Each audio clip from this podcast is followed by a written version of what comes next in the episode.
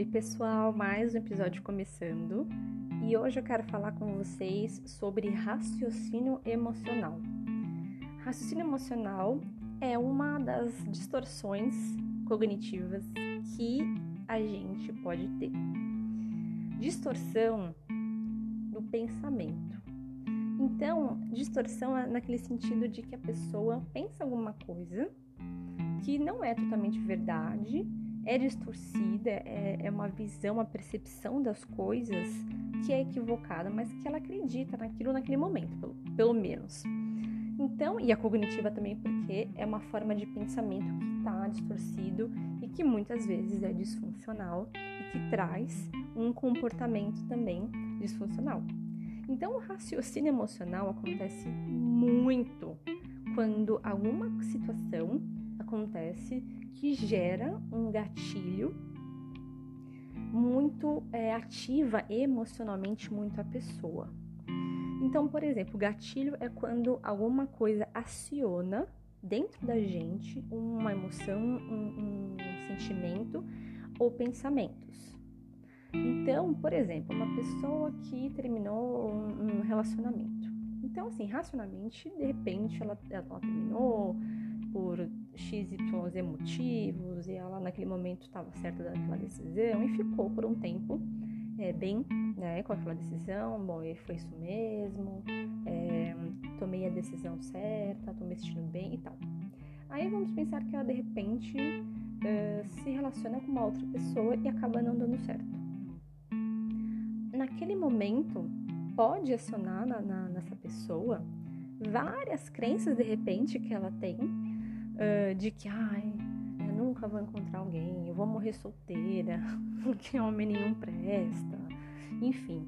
E aí essas crenças, né, que são verdades absolutas para aquela pessoa, ela acredita mesmo, ela, sei lá, liga um mais um, sabe? Ah, terminei meu namoro, não deu certo, foi um fracasso, porque com essa pessoa também não deu certo, então é igual, eu sou um fracasso, vou morrer solteira. e aí, de repente, ela pensa, putz, com o meu ex era tão bom. Nossa, era tão legal, acontecia isso, ele fazia isso para mim, tal coisa. E aí você já começa a pensar, nossa, acho que eu errei de ter terminado, porque eu não devia ter feito. Putz, ele era o amor da minha vida. Eu, nunca vou encontrar um cara como ele. Ai, tô com saudade. Tô com saudade. Nossa, quero ver a voz dele. Tô com saudade do abraço, sabe? Do que a gente tinha Aí você já começa a pensar em todos os momentos lindos e incríveis que vocês tiveram. E aí nisso vai vir sentimentos, sabe, de nossa, nostalgia, de saudade. E aí você vai ficar naquela fissura, tipo, ai, será que eu ligo, não ligo? E aquilo vai aumentando, aumentando, e você de repente acaba entrando em contato com ele. E aí esse é o raciocínio emocional. É como se as suas emoções tomassem conta de você e, e, e controlasse todo o, o, seu comportamento. E aí, quando cai a ficha, quando você volta né, para o seu estado racional e lúcido, né, de clareza, você fala: Nossa, meu, o que, que rolou? Né? Pode ser uma carência. Né? A carência, eu falo então que a carência, nossa, é mais perigoso que, que celular na mão de bêbado com certeza, porque assim, quando a pessoa tá carente, ela faz cada coisa. Eu tenho certeza que você já passou por isso em algum momento da vida.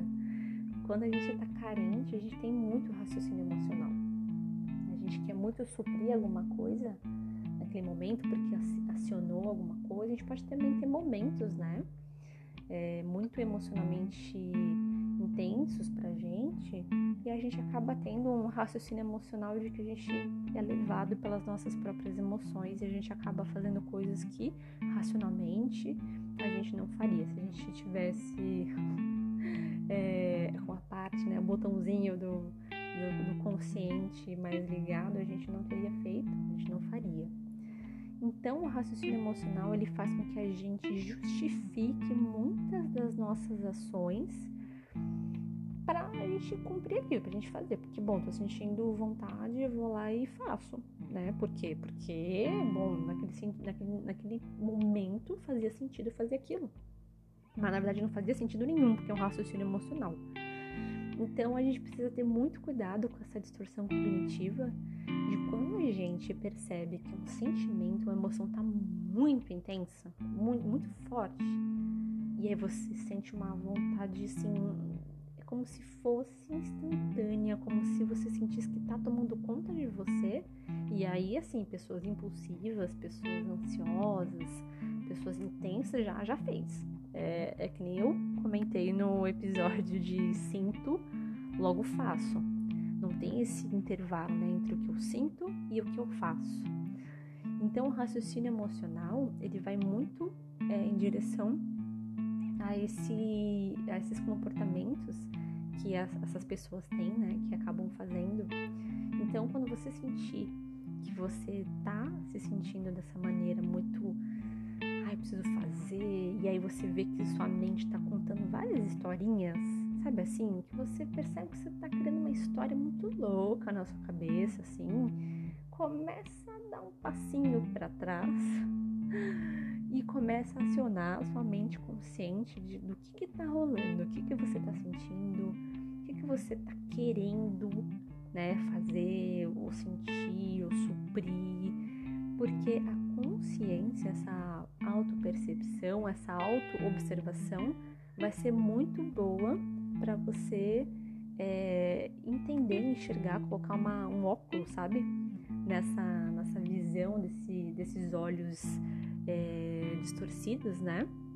Com essa distorção cognitiva do raciocínio emocional, para você conseguir pegar evidências e fatos de que aquilo que você está falando, pensando, querendo fazer faz sentido mesmo, né? De colocar, bom, tá, eu tô sentindo vontade de falar com meu ex, tá, beleza, é isso que eu tô sentindo.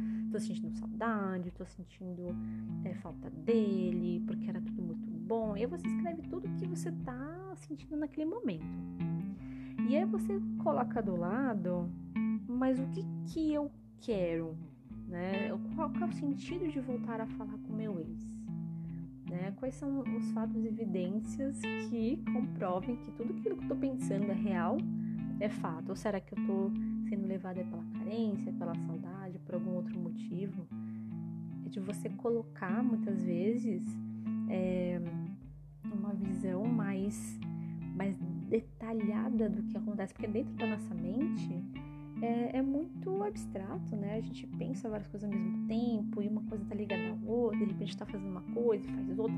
É uma, às vezes é uma confusão. Quando você para e de repente coloca no papel, que é uma coisa muito concreta, e aí a sua mente vai ter que organizar o que está acontecendo aí dentro, né? De sentimento, de emoção, de pensamento, e aí você consegue acionar mais o seu lado é, racional, né? Você sai do sistema límbico do seu cérebro, que é o sistema emocional, que é muito mais forte, muito mais forte do que o sistema é, racional, que é o córtex pré-frontal, enfim, que é a parte consciente né, da razão, de resolução de problemas, de controle de impulso, né?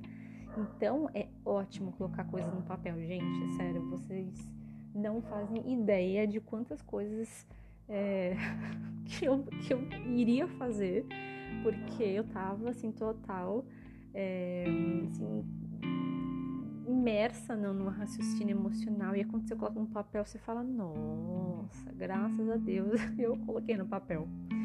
Então coloque no papel aquilo que vocês estão sentindo, por isso que para algumas pacientes eu indico muito fazer é um diário de emoções, mas não um diário de, sabe a coisa adolescente, o querido diário, hoje eu fiz.